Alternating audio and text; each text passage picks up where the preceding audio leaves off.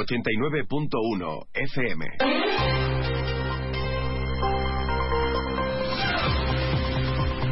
Noticias del campo de Gibraltar en más de uno con Salvador Puerto.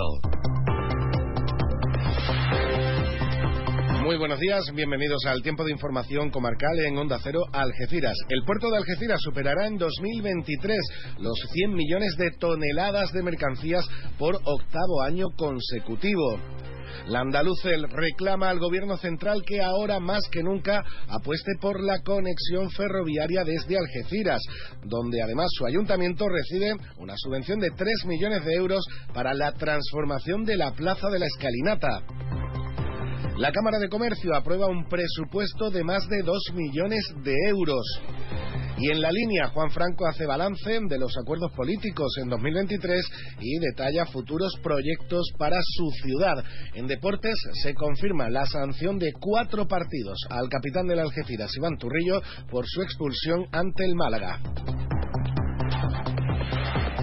Son algunos de los temas de la jornada en este jueves 21 de diciembre que analizamos a, continuación. Antes, como siempre, nos vamos con la información meteorológica desde la Agencia Estatal de Meteorología. Buenos días, Marta Alarcón. Muy buenos días. En la provincia de Cádiz tendremos cielo poco nuboso o despejado, salvo intervalos de nubes bajas. En el área del estrecho las temperaturas subirán alcanzando 16 grados de máxima en Cádiz, Algeciras, Arcos de la Frontera, Jerez de la Frontera o los 16 también en Rota. El viento será moderado del noreste. Es una información de la Agencia Estatal de Meteorología. Muchas gracias, Marta. Nosotros en apenas un minuto empezamos ya a desarrollar la actualidad de la jornada. Zona Franca. Aquí está nuestro futuro. Vamos a cumplir 95 años, pero estamos tan vivos como el primero apostando por Cádiz y su desarrollo económico. Nuestros dos recintos fiscales unen las dos bahías con más de 600.000 metros cuadrados y acogen a más de 350 empresas. Somos una institución viable, útil y necesaria. Esta Navidad vívela en San Roque carteros reales, cabalgatas, belenes vivientes, coros y todas las actividades que puedas soñar para los más pequeños durante todas las Navidades. Disfruta de estas fechas tan entrañables en familia. Disfruta la Navidad en San Roque. San Roque, ciudad de la Navidad.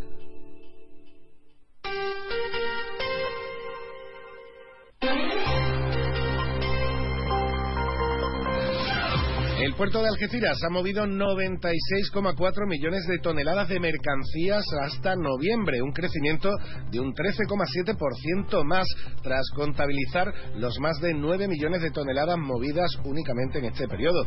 Eh, con estos datos el puerto seguirá, eh, seguirá creciendo y cerrará 2023 superando por octavo año consecutivo los 100 millones de toneladas movidas en un solo ejercicio.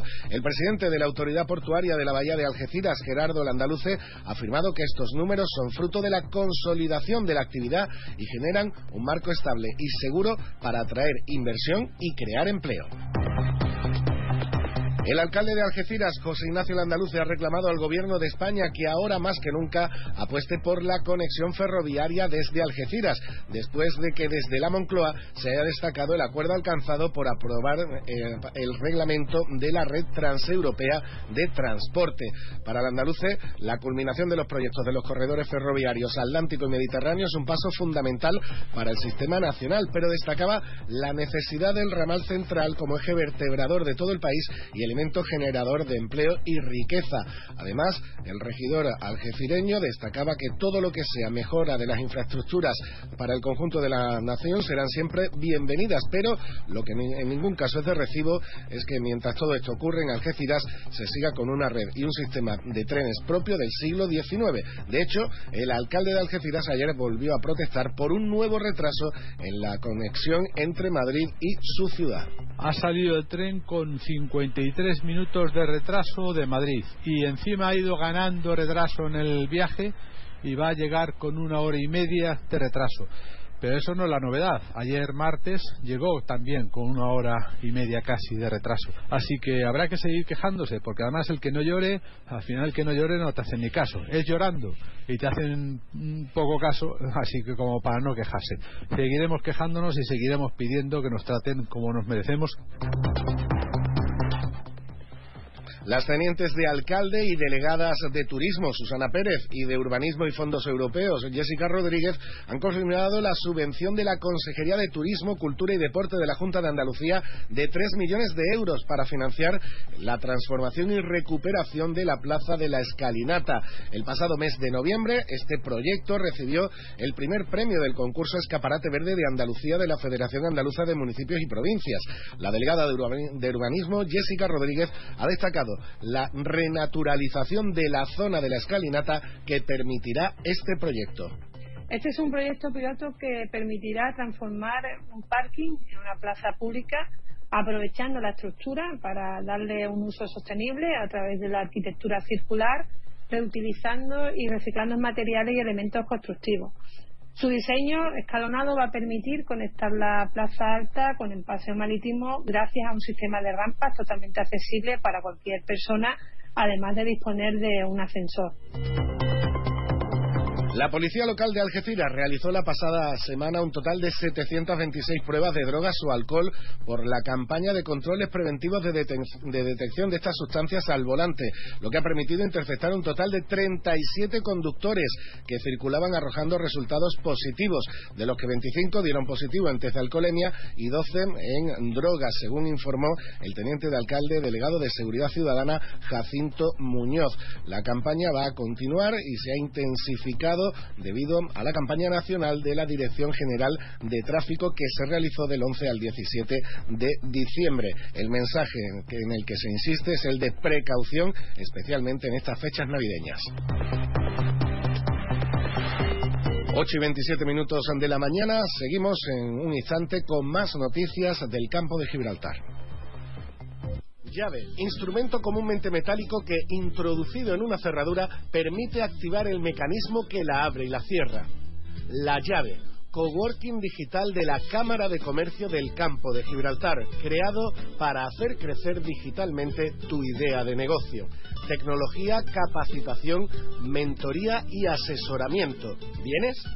Es un proyecto de la Cámara de Comercio del Campo de Gibraltar, cofinanciado a través de la Fundación Incide por el Fondo Europeo de Desarrollo Regional en un 80%, dentro del Programa Operativo Pluriregional 2014-2020 y por la Diputación de Cádiz. Europa se siente.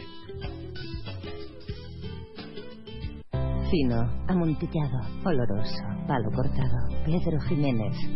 Don Zoilo, todo Jerez en una gama de sherries exquisitos embotellados en rama de la forma más natural, manteniendo toda su intensidad, sabor y color. Gama Don Zoilo 15 años, de bodegas Williams ⁇ Humbert.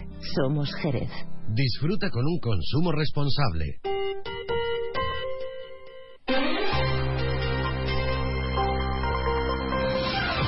La Cámara de Comercio del Campo de Gibraltar ha aprobado su presupuesto ordinario para 2024, que asciende a más de 2.080.000 euros y que dará soporte al plan de actividades y servicios que desarrollará la entidad cameral el próximo año. Su presidente Carlos Fenoy destacaba la apuesta por proyectos de apoyo a la digitalización e innovación empresarial, además de herramientas como la Oficina Acelera Pyme y otras ayudas a la inversión.